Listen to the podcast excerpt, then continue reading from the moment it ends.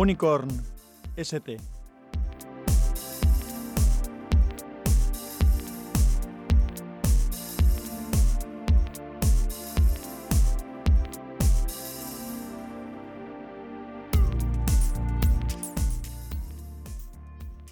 Hola, soy Sansa, te doy la bienvenida a Podcastinando. Este es el capítulo número 57 de Unicorn ST.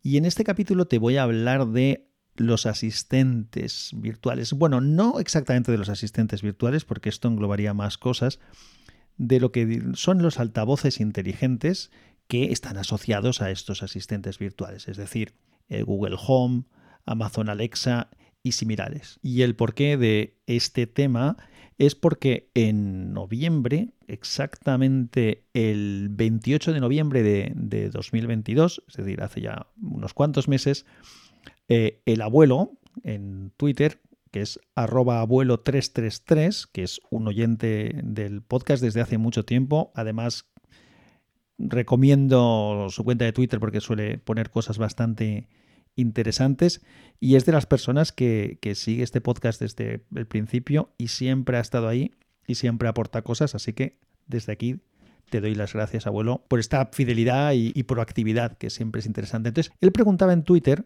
leo literalmente el tweet, pondré el enlace del tweet en las notas del episodio. La pregunta era, pregunta para cualquiera que casualmente me lea. ¿Tenéis un altavoz conectado a Internet tipo Echo Dot, Alexa y le encontráis utilidad para algo?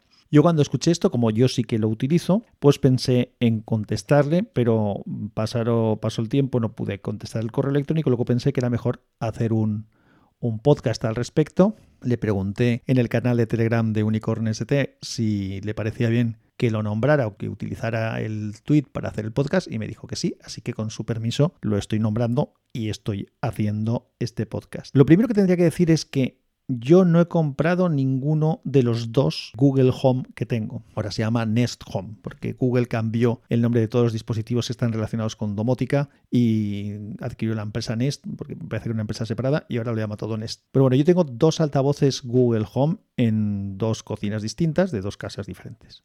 Eh, ninguno de los dos lo he comprado. Uno me lo regalaron eh, por los servicios de Google One de Android y el otro me lo regaló el corte inglés por unos viajes que hice. Entonces los dos, claro, a caballo regalado, lo que suelen decir, no le mires los dientes, aunque he oído esto en distintas versiones. No le mires el diente, no le mires los dientes, no le mires el dentado. El refrán es mutante. Bueno, el caso es que tengo dos de estos altavoces y los tengo desde hace ya bastantes años. No los uso con demasiada bueno, iba a decir que no los uso con demasiada frecuencia, no es verdad, los usamos bastante. Entonces, voy a hacerte un poco un resumen de qué utilidades le damos en casa a estos altavoces. A ver, la primera, que es muy obvia y para la que funciona bastante bien, es para poder escuchar música o escuchar podcast. Puedes utilizar diferentes reproductores de música, Spotify, YouTube Music, Amazon Music, lo que sea.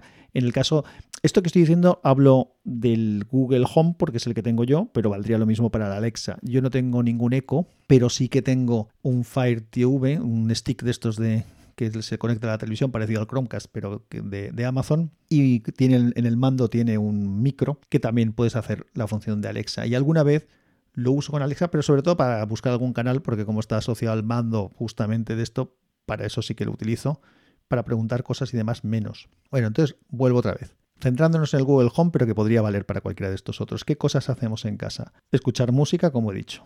El altavoz no tiene una calidad excepcional, pero como está en la cocina, pues para estar escuchando un podcast en la cocina o estar acompañando algo de música de fondo en la cocina es más que es suficiente, es suficiente, más que suficiente, pues está bien, está bien. Luego, una cosa que se hace mucho en casa es preguntarle cosas. Le preguntamos por el tiempo, qué tiempo hace, o qué tiempo va a hacer hoy, o qué tiempo hace en algún sitio al que vayamos a ir.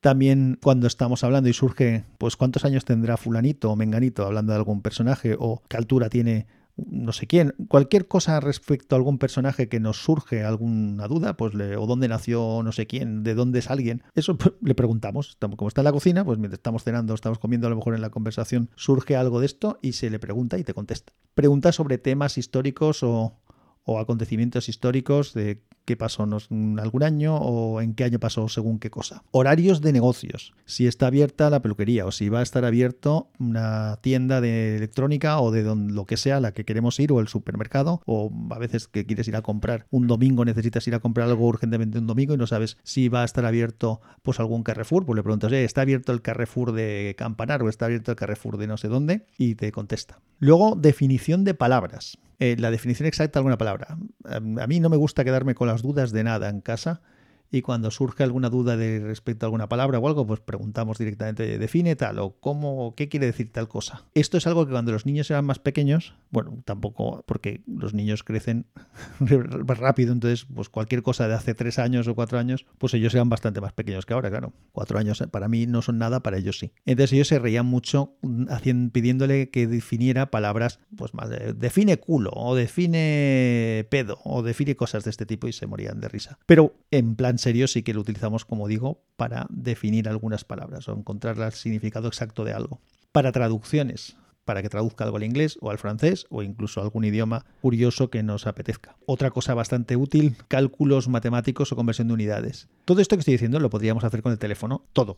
Pero el estar, el hecho de estar en un sitio y no tener que sacar o, o coger con la mano algo, porque a lo mejor estás fregando, estás cocinando o estás comiendo, pues es más sencillo directamente preguntarle al bicho este, oye Google, tal cual, Perdón si se te arranca algún equipo, debería haber dicho otra cosa, pero bueno, en fin, ya sabéis cómo funciona esto. Y que te conteste. Cálculos matemáticos, como decía, conversión de unidades. Es una cosa que, que hace bastante bien y es cómodo. Temporizadores de avisos. Te pones a cocinar y dices, oye, temporizador 16 minutos, o 15 minutos, o 5 minutos, o 2 minutos. O avísame a las 2 y cuarto que haga no sé qué. Y entonces pues te marca un, un aviso en el, en el teléfono a la hora que tú le has indicado. Le puedes pedir que cuente un chiste, el sentido del humor que tiene es, eh, bueno, hay veces que te cuenta alguno que tiene cierta gracia, otras veces no. También le puedes decir que cante, lo cual no es muy aconsejable porque no, no lo hace bien. ¿Hay algún juego que se pueda hacer con el Google Home y alguna vez lo hemos hecho y no está mal, pero no, no es algo que hayamos usado demasiado, pero se puede hacer. Luego, por supuesto, pedir, igual que he dicho antes, que puedes escuchar música en el propio altavoz inteligente, puedes pedirle al altavoz inteligente que te ponga la música en otros equipos de casa que están conectados. Por ejemplo, si tuvieras más altavoces, en otros altavoces o que los pusieran todos a la vez. Yo, como digo, solamente tengo dos y están en casas diferentes, con lo cual eso no lo puedo hacer, pero sí que le puedes decir que te ponga la música en un Chromecast o en un Chromecast audio que tengas conectado a un equipo de música, como es mi caso, o a una tele o lo que sea. También otra cosa que se puede hacer es utilizar el multisala para escuchar música. Explico esto un poco lo que es. Yo tengo varios Chromecast audio y algún Chromecast conectado a equipos de música. Entonces, si estoy escuchando música en mi despacho a través del Chromecast audio que tengo conectado a la mesa de mezclas y los, al amplificador y a los altavoces, y quiero que esa música que estoy escuchando se escuche también en el salón o en la cocina o en cualquier sitio, el ecosistema de audio de Chromecast tiene la opción de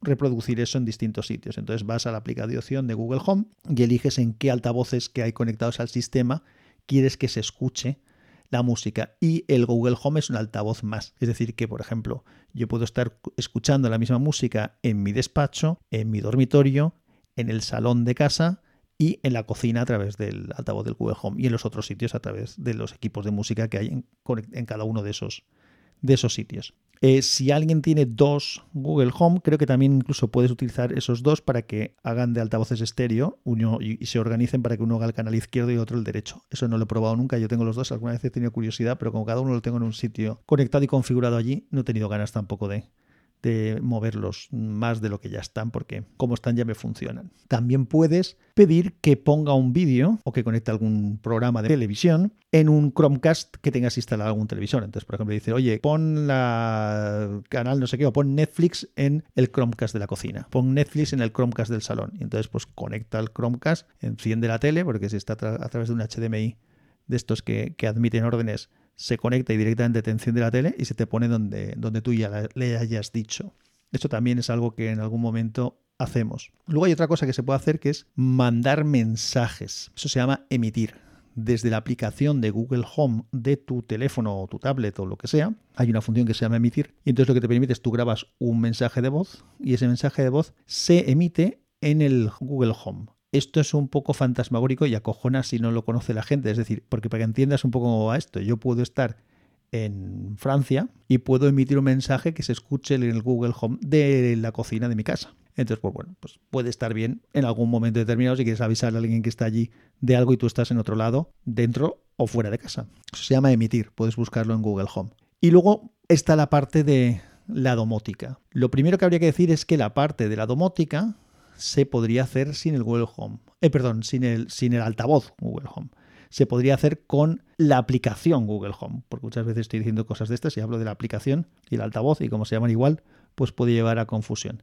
Desde la aplicación se pueden hacer prácticamente casi muchas cosas de las que hemos comentado. Entonces, la domótica tú podrías encender, si tienes, por ejemplo, yo tengo algunas bombillas conectadas y algunos enchufes y un termostato para la calefacción. Entonces tú puedes encender las luces y apagarlas, incluso algunas luces de estas que permiten distintos colores, puedes decirle que te, cambie el color de la luz a rojo, azul, a verde o lo que sea, o que suba o baje la intensidad de la luz. Puedes activar y desactivar enchufes, puedes temporizar cosas, puedes conectar la calefacción.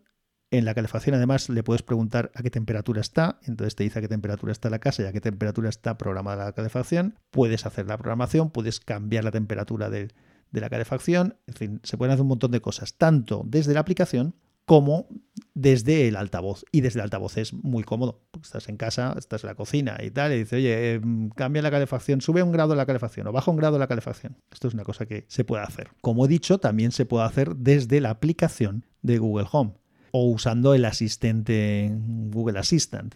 Entonces yo una cosa que hago a veces, pero que de alguna manera está relacionada con el altavoz, que es el que se encarga un poco de controlar los otros equipos y tal, es que voy en el coche, cuando voy yendo hacia casa, pues a lo mejor le digo que ponga la calefacción, a qué temperatura quiero que la ponga, para que cuando llegue no esté fría la casa, o que, y que me encienda si es tarde la luz de la entrada, para que cuando llegue pues tenga la luz encendida en la, en la entrada y no tenga que buscarlas, acierte directamente con las llaves, no tenga que andar con el móvil haciendo de linterna o cosas de este tipo. A ver, ¿es imprescindible? No. ¿Es cómodo? Sí.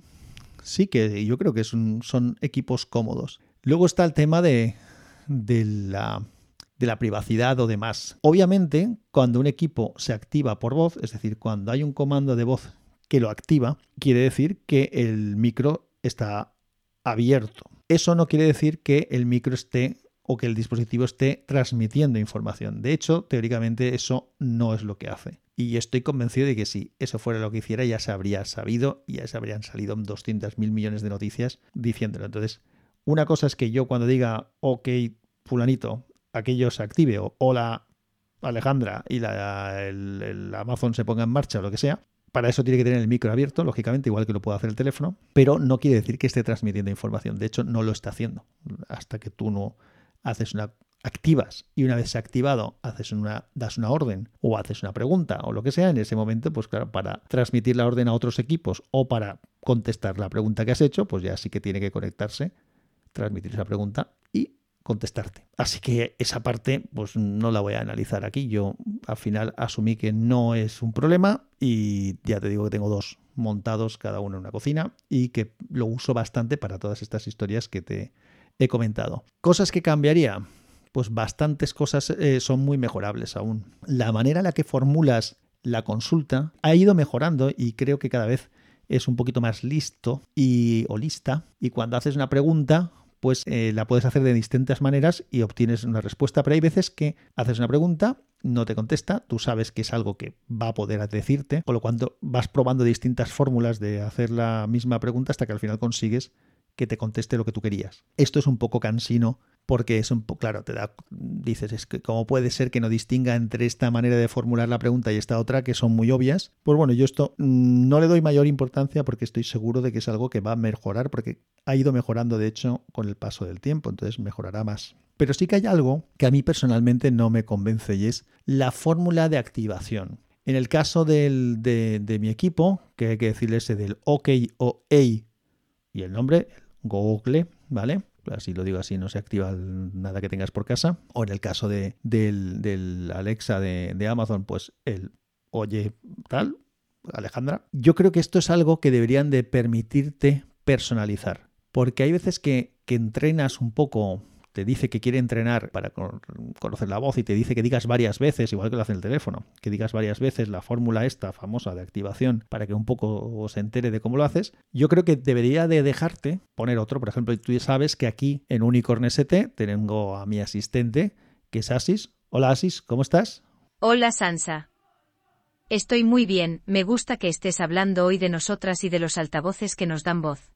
Hola Asis, buenas. Pues nada, voy a seguir con el podcast. Pues claro, a mí me gustaría, por ejemplo, poder decir, hey Asis, y que se activara. O quien dice Asis dice, pues el nombre que te dé la gana, Petra, o, o Joaquín, o lo que te dé la gana, el nombre que tú quieras llamarle a tu, a tu altavoz inteligente. Entonces yo creo que eso sí que debería de permitirte que tú elijas la fórmula que sea, porque no, no sé, a mí decir ok Google no me resulta una fórmula cómoda de entrada ya solamente para, está claro que esto es una cosa, no, no estás hablando con nadie, ¿no? Pero el hacerlo lo más natural posible también facilita un poco y hace más cómodo el uso. Entonces yo creo que una de las maneras de poderlo hacer sería permitir que elijas la fórmula de activación que tú quieras. Es decir, que, qué frase es la que te activa el dispositivo. Y luego, como he dicho, hay muchas cosas que no se pueden hacer porque hay que formularlas de manera específica y que debería de permitirte hacer todas las cosas que funcionan por asistentes de voz.